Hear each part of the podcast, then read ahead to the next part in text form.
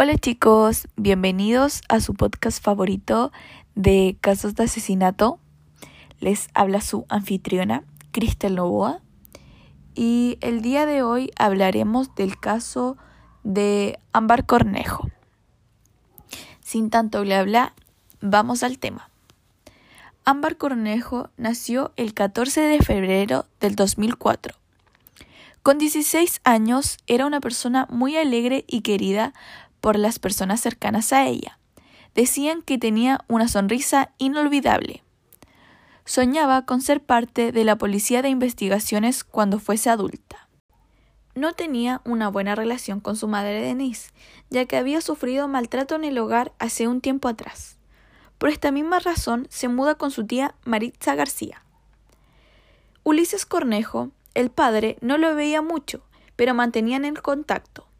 Poco antes de los hechos, Ámbar le manda un mensaje de texto, sin esperar lo que pasaría después. Padre, muy buenas tardes. Yo creo que ahora, ahora mismo nomás, eh, pero me avisé, o sea, por ejemplo, ya tenía la transferencia, me avisé, yo me arreglo, me visto, la llamo y ahí voy a cobrarlo yo, ¿cachai? Porque si no después no quiero que haya problemas con esa plata, ¿cachai? Así que por eso, tú lo podías hacer ahora, papá, y ahí me mandáis como el recibo, no sé qué onda, y después yo la llamo, le digo, ya está listo, y ahí para que me pase, me pase la plata, padre. El 29 de julio de este año, Ámbar Cornejo se retira de su casa a retirar la pensión que le dejaba el papá todos los meses. La retiraba en casa de su madre. Se quedaba fuera esperando el dinero y se iba. Jamás entraba. Menciona la tía. No se iba de ningún lado sin sus lentes, cigarrillos y billetera. Por eso se le hace muy extraño que se haya escapado. La denuncia la hace una amiga de ella tras la desaparición de Ámbar. La búsqueda oficial de Ámbar comienza dos días después de la desaparición. Como principal sospechoso se encontraba Hugo Bustamante, la pareja de la madre de Ámbar. Este hombre se hace conocido en enero del 2005 tras haber asesinado a su pareja y al hijo de ella. Fue detenido el 25 de enero y llegó a pasar 11 años en la cárcel, mucho menos de la mitad de los años que tenía que cumplir, por buena conducta. En 2016, Hugo Bustamante es liberado. Después de seis días de búsqueda, el 4 de agosto se inicia una orden de registro para registrar la casa de la madre de Ámbar, en la cual se encuentra una ropa con sangre. Se le pregunta a la madre de quién es y dice que es de ella. Dos días después de esto es encontrado el cuerpo de Ámbar sin vida en el patio de la vivienda de Hugo Bustamante. Su cuerpo estaba descuartizado y escondido al interior de distintos lockers.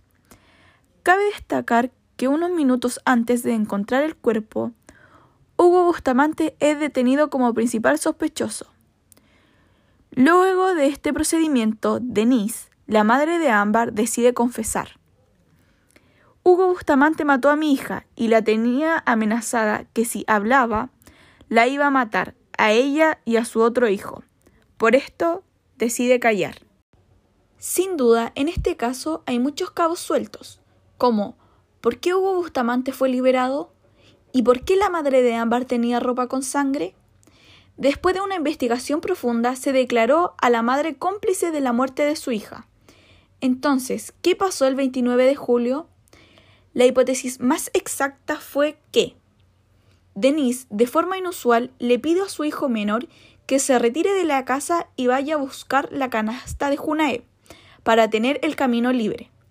A la llegada de Ámbar, la mujer habría hecho pasar a su hija a la casa, ayudando a inmovilizar y reducir a la víctima. Al día siguiente, la mujer compró cera y pintura con la que se reparó el lugar donde fue enterrada Ámbar. Luego de esto, ambos imputados se dirigieron a comprar elementos como gorros y gafas, lo que hace inferir a la fiscalía que tenían la intención de huir. Este es uno más de los femicidios ocurridos en Chile que claramente hay varios culpables. Ya saben que yo siempre pongo lo más relevante para no hacerlo tan tedioso, pero en Internet encontrarán muchísima más información de este caso.